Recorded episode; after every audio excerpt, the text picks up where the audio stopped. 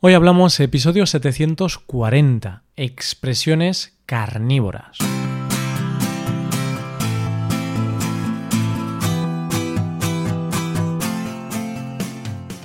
Bienvenido a Hoy Hablamos, el podcast para aprender español cada día. Ya lo sabes, publicamos nuestro podcast de lunes a viernes. Puedes escucharlo en iTunes, en Android o en nuestra página web.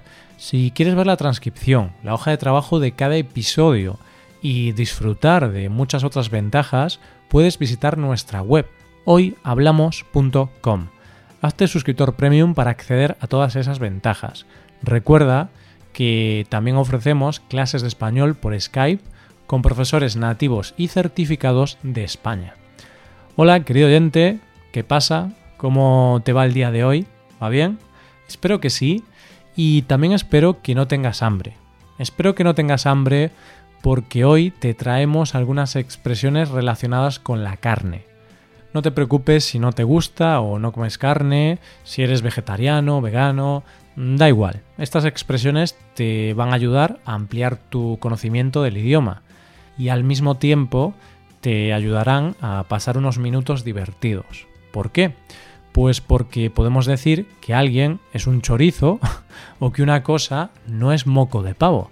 Vamos a verlas. Coge lápiz y papel porque empezamos. Hoy hablamos de expresiones carnívoras.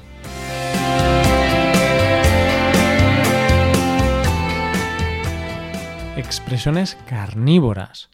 Expresiones que contienen la palabra carne o están relacionadas con estos alimentos. La carne es una de las protagonistas de estas fiestas.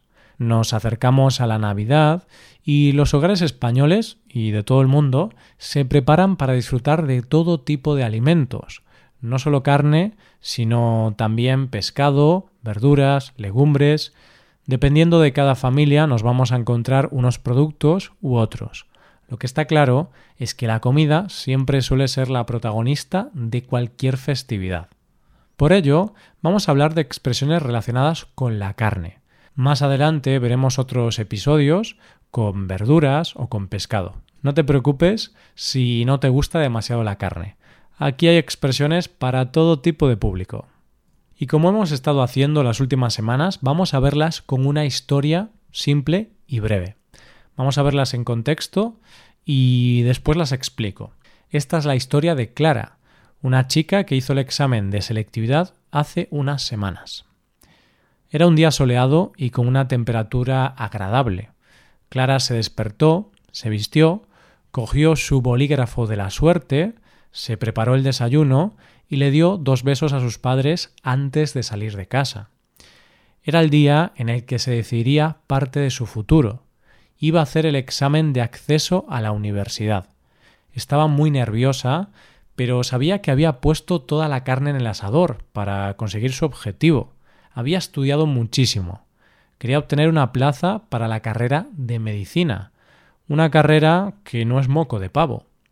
Clara estaba muy nerviosa y estresada, a pesar de haber estudiado mucho durante los últimos meses. Clara es de carne y hueso. Llegó al instituto donde debía hacer la prueba, sacó su bolígrafo de la suerte e hizo el examen. Al acabarlo, se sintió aliviada y ya tan solo tenía que esperar el resultado.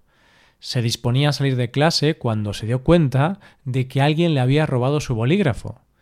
Ella se imaginaba que había sido su compañero de pupitre, por lo que se acercó a él y le preguntó Carlos, ¿tienes mi bolígrafo? A lo que Carlos le respondió ¿Piensas que soy un chorizo? Claro que no, Clara. Yo no lo tengo. No obstante, miró en su mochila y vio que estaba ahí, vio que Carlos tenía su adorado bolígrafo por lo que le dijo Que te den morcilla, Carlos. Parece ser que Carlos, que no era un buen estudiante, había decidido cogerle el bolígrafo a Clara con el objetivo de tener más suerte en el futuro. Alguien tiene que explicarle a Carlos que un bolígrafo no hace milagros. Quizá los bolígrafos del futuro sí, pero no por el momento. Bueno, pues ahí acaba esta breve historia en la cual hemos utilizado algunas expresiones en contexto hemos utilizado expresiones como poner toda la carne en el asador, no ser moco de pavo, ser de carne y hueso, ser un chorizo y que te den morcilla. Vamos a explicarlas una por una. Ah, y tengo que decirte que esta historia acabó con final feliz, puesto que Carla consiguió entrar en la Facultad de Medicina, algo que deseaba desde que era pequeña. Por eso hemos utilizado la expresión poner toda la carne en el asador. Clara había estudiado tanto durante los últimos meses que puso toda la carne en el asador. Vamos a ver si Clara se puso a hacer una barbacoa o no. a ver qué significa esto. Bien, pues se dice que alguien pone toda la carne en el asador cuando hace todo lo que puede, cuando se esfuerza y hace todo lo posible para conseguir su objetivo. Así, por ejemplo, si una persona quiere correr una maratón y no está en buena forma, lo que tiene que hacer es poner toda la carne en el asador. De esta manera entrenará duro y se esforzará para lograr su objetivo. Ese corredor debe poner la carne en el asador, pero no puede comerse la carne, ¿eh? Bien, quizá puede comer algún tipo de carne, como pollo o pavo, pero sería recomendable evitar la carne de cerdo, por ejemplo. Bromas aparte, ahora te quiero explicar la segunda expresión de hoy, no ser moco de pavo. Decía antes que Clara quiere obtener una plaza para estudiar medicina, una carrera que no es moco de pavo. Pues en España y de manera coloquial se dice que algo no es moco de pavo cuando tiene buena calidad y tiene valor. La carrera de medicina es buena y está bien valorada, por lo que no es moco de pavo. Te voy a explicar el posible origen de esta expresión porque mm, es bastante llamativo, aunque no es seguro al 100%. Los pavos tienen un trozo de carne que les cuelga de la cara. Este trozo de carne se parece a un moco. Además, no tiene ningún valor para los humanos, puesto que no se come. Hace poco tiempo, en varios países, especialmente en Estados Unidos, se ha celebrado el Día de Acción de Gracias. Un día muy especial en el que se reúne la familia y se come una gran cantidad de pavos.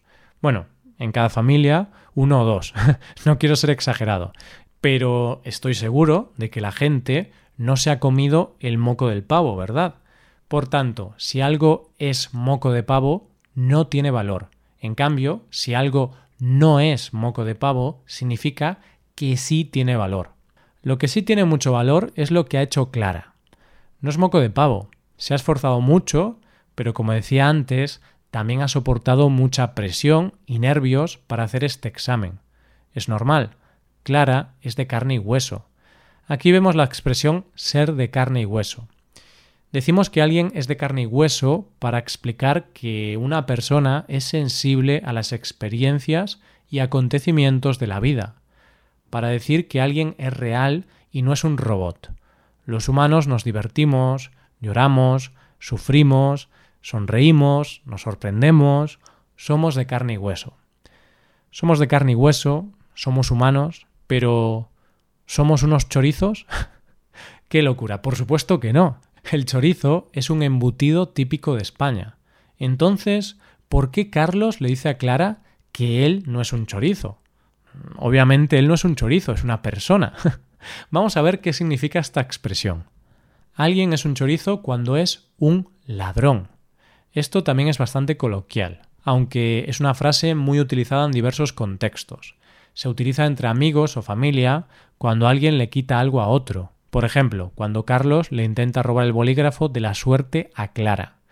Y también se usa especialmente con los políticos, especialmente en los últimos años con los casos de corrupción que ha habido en algunos partidos políticos.